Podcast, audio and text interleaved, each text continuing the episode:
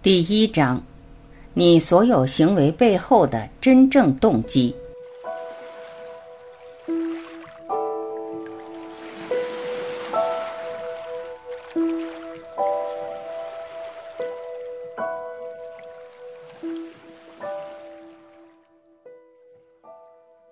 设想一下，你遇到了困在瓶中的魔法仙子，把她救了出来。他说。我会满足你三个愿望，但有一个条件，你必须非常确切地告诉我你的理由。如果你明天就会遇到魔法仙子，你想实现的愿望是什么呢？你给出的原因是什么？因为你们无法通过此书回答我，所以我来模拟一段仙子与一个叫安妮的女子的对话，暂且这么称呼吧。请设想一下，你会如何与仙子对话？为了阐明一个重点，我会运用一些自由创意。仙子，你的第一个愿望是什么？安妮，我想要一亿美元现金。仙子，你为什么想要一亿美元现金？安妮。这样我就可以辞掉工作，周游世界，选择自己喜欢的生活方式。仙子，你为什么想辞掉工作，周游世界，选择自己喜欢的生活方式？安妮，我不明白你的意思。仙子，你为什么想要那些？安妮，我想要那种自由。仙子，你为什么想要那种自由？安妮，我不明白你在问什么。仙子，那换个问法吧。如果你有了你所说的那种自由，你认为它能给你带来什么？安妮，我会很快乐。仙子，啊，我明白了。如此说来。你真正想要的是快乐，而你认为一亿美元能让你快乐，对吗，安妮？没错。接下来我们再看看另一个例子。仙子，你的第二个愿望是什么？安妮，我想减掉三十五磅，然后一直保持在那个体重，让我看起来健康、匀称、充满魅力。不管我吃什么，也不管我是否运动。仙子，你为什么想减掉三十五磅，并看起来健康、匀称、充满魅力？安妮，那样我会很性感。仙子，你为什么想要自己性感？安妮，那样我照镜子的时候才会拥有自信，才对男人有吸引力。仙子。你为什么想拥有自信，对男人有吸引力？安妮，因为我不喜欢镜子中的自己，而且我能感觉到男人在看我时眼中流露出品头论足的眼神。仙子，那拥有自信和吸引力能为你带来什么？安妮，快乐。仙子，哦。这么说，其实你真正想要的，并不是减掉三十五磅、保持身材之类的，你想要的是快乐，而你认为苗条、性感会让你快乐，对吗？安妮，我从没这样思考过。不过你说的没错，我跟几千人进行过这种对话，结果都是一样。所有人想要的其实是一种感受，无论他们想要的是什么，归根到底都是一种感受。这种感受就是幸福快乐。哦，上述例子比较简单，有时候我需要问更多问题，挖得更深才行。但无一例外，被问的人最终都会说出他们真正想要的是幸福。我从没有逼迫过对方。也没有跟对方玩什么思维把戏，把人家绕进去。对方总是自发的、自然的得出这一结论。你自己也试试吧，看看能不能得出同样的结论。挑几个你现在特别想要的，然后一直追问为什么，或者如果得到了会带来什么。这个方法能清楚地发现我们所有行为背后的真正动机。为什么呢？你有一长串的愿望清单，各种想改变的、修正的、提高的、创造的或体验的，比如更多的钱、更好的工作、更多或更好的这样那样的东西，取得或提升亲密关系，更多或更好的性生活，帮助他人，拯救世界，减肥成功，不一而足。而且你为了表明自己的真诚，情愿勇闯地狱。不过，你背后真正的诉求是幸福快乐的感受。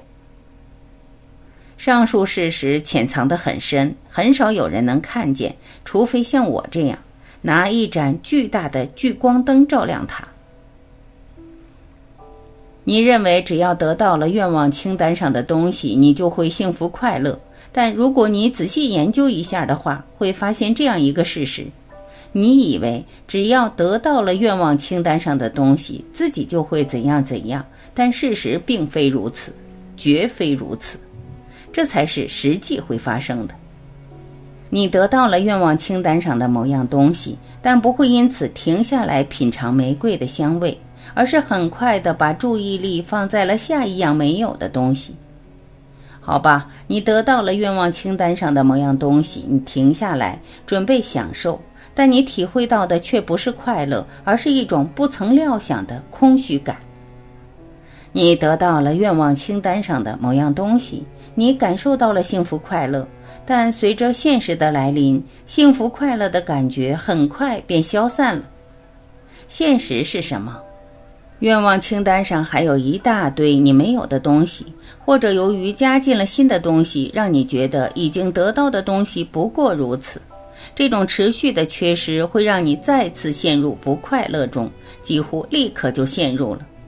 当然也有例外，如果你得到的是你一直以来都特别想要的，幸福感可能会持续数天或数周，但这种情况很少。人的欲望就像黑洞，不断索取却无法被满足。你知道我在说什么，因为你自己一次又一次的体验过一场无休止的追逐。但是你依旧沉迷其中，无法自拔。你仍然以为一旦得到了就安逸了，因而总是会忘掉或忽略以上事实。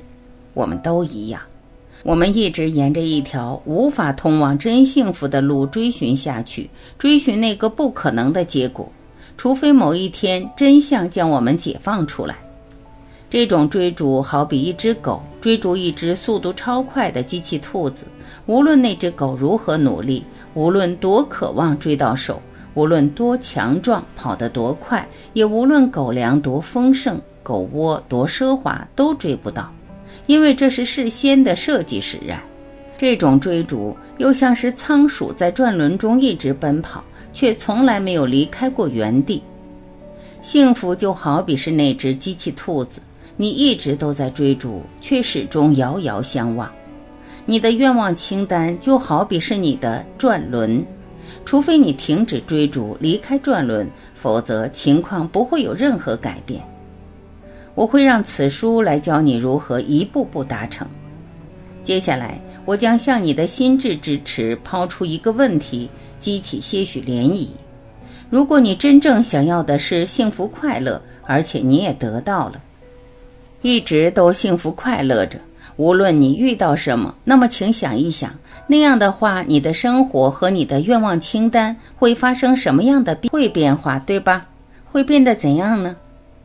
一，你的愿望清单会缩短，明显缩短；二，清单上会添上与以前大相径庭的东西；三，你不必再陷入无法自拔的追逐之中，事物自然会为你认真的显化出来，持续如此。这一点以后再补充。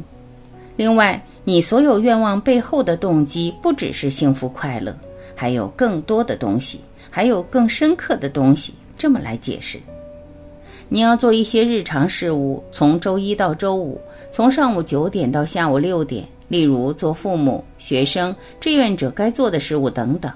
你为你的日常事务花了大把时间，然而你也花了大把时间在日常事务之外的事情上，例如看电影、追剧、看综艺节目、读小说、看比赛、运动、画画等等。我们习惯将这些称作某种兴趣或爱好，我将其称作玩耍、探索及创造性的表达自己。当然，可能你在日常工作之外所做的事情不是这些。接下来要说的内容比较有意思，而且可能没有人意识到过。为了阐释之便，我只举读小说、看电影和看体育赛事三个例子，因为不管什么爱好，在玩耍、探索以及创造性的表达自己的层面上都是共通的。如果你喜欢读小说，你为什么喜欢？它给你带来了什么？如果你喜欢看电影，你为什么喜欢？它给你带来了什么？如果你喜欢观看体育赛事，你又为什么喜欢？它又给你带来了什么？如果你花点时间去审视一下，会发现读小说、看电影、看比赛只关乎内在体验。在阅读一本伟大的小说时，尽管可能每页都精彩纷呈，里面的故事、人物让你沉迷，然而这些都不是你真正在乎的。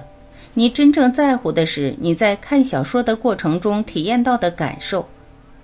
在观看一部精彩的大片时，尽管可能每分钟都不容错过，充满了让人血脉膨胀的剧情、炫目的特效，然而这些都不是你真正在乎的。你真正在乎的是你在看电影的过程中体验到的感受。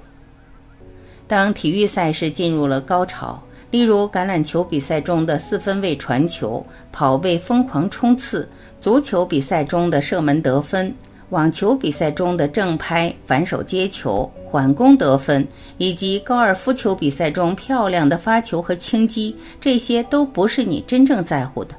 你真正在乎的是它们发生时你体验到的感受。你在小说中、银幕上、比赛场上所看到的事物，只是开关或扳机，是他们的触发让你体验到了特定的感受。这一切只关乎感受，各种各样的感受。